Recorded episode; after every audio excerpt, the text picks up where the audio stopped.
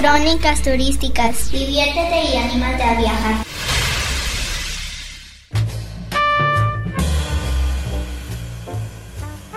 San Pedro Tlaquepaque, un mundito para las bellas artesanías y el buen comer. En los tiempos violentos que hoy en día afrontamos, un respiro profundo, casi suspiro para el alma, son los espacios relajados, aquellos que están llenos de fraternidad y camaradería, donde pueden sorprendernos los colores que decoran, la comida que sirven o los tragos que se pueden paladear.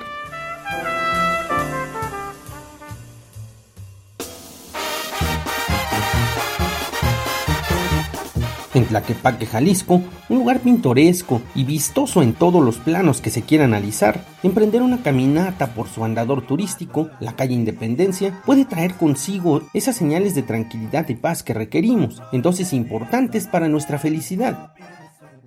Ubicada a 20 minutos de la Catedral de Guadalajara, San Pedro Tlaquepaque es un microespacio, una burbuja pequeña que encierra arte, gastronomías diversas y fraternidad en sus calles. Es justamente el paseo tapatío obligado para adquirir alguna pieza de arte popular. La calle Niños Héroes es un buen punto para comenzar a desplazarse entre los caminantes relajados, esos como nosotros, que buscan mirar, adquirir y hasta comercializar sus artesanías.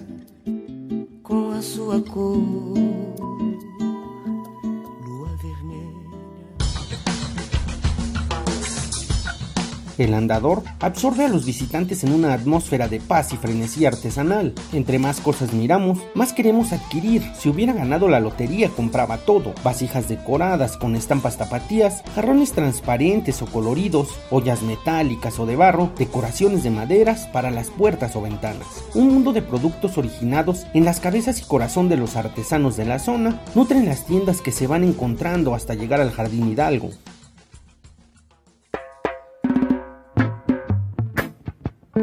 Los dulces típicos tienen su lugar especial, junto con las nieves de sabores. Por cierto, no hay plaza pública concurrida donde no se puedan conseguir, cada cual con sus características regionales. El Jardín Hidalgo nos deja ver un kiosco precioso rodeado de banquitas metálicas que no son nada cómodas, pero ayudan a mitigar el esfuerzo de caminar y caminar, sorprendidos por tantos productos que se verían geniales decorando mi casa, aunque en viaje familiar es complicado comprar tantas cosas para que toda la familia lleve a sus respectivas casas. Será mejor una comidita para todos. La caminata ha traído consigo hambre y cansancio. Llegamos a recomendación de otros turistas a un espacio histórico por fuera, legendario y con ese toque de tradición que toda cocina, restaurante o fonda debe tener para garantizar su sazón. Me refiero a El Parián.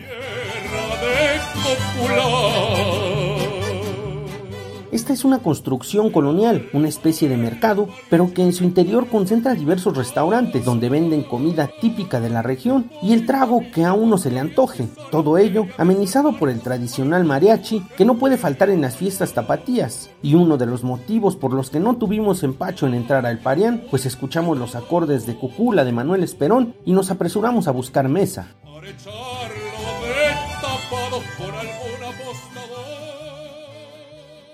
Música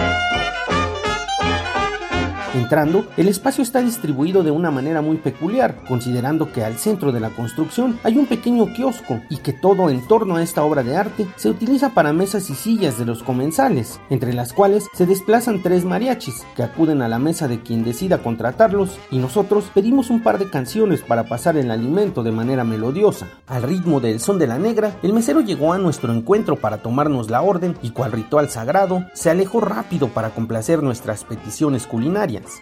Primero, un buen pozole para unos, después trajo enchiladas de mole y por fin llegó la birria que había pedido, vaporizante y aromática. La fragancia de ese caldo de chivo me hipnotiza y sin pensarlo, un limón a líquido calientito y un poco de orégano, mi tortilla hecha taco y adelante, a deleitarme. En una segunda vuelta, aunque casi de inmediato, regresó el mesero listo con nuestras bebidas. Unos pidieron agua de Jamaica, otros de piña, incluso refresco. Yo pedí una paloma, es decir, tequila con refresco de toronja, y lo que recibí fue un trago exquisito, que me permitió acompañar de manera muy aromática mi deliciosa birria mientras escuchaba mariachis. Mucho sin probar el tequila espolón hasta esta ocasión. ¿Qué otra cosa se le puede pedir a la vida en este momento?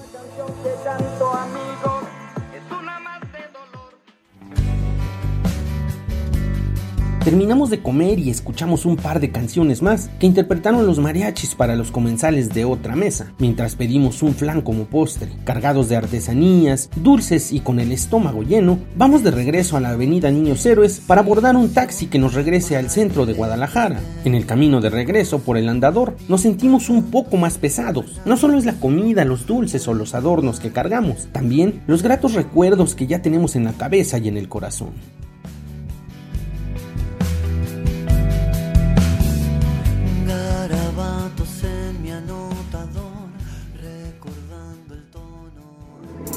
Recuerde que viajar es un placer y más cuando se hace en compañía. Le dejo mi correo electrónico para estar en contacto. trejohector.gmail.com En esta cápsula de crónicas turísticas, el guion, la voz y la producción estuvieron a cargo de Héctor Trejo. Muchas gracias.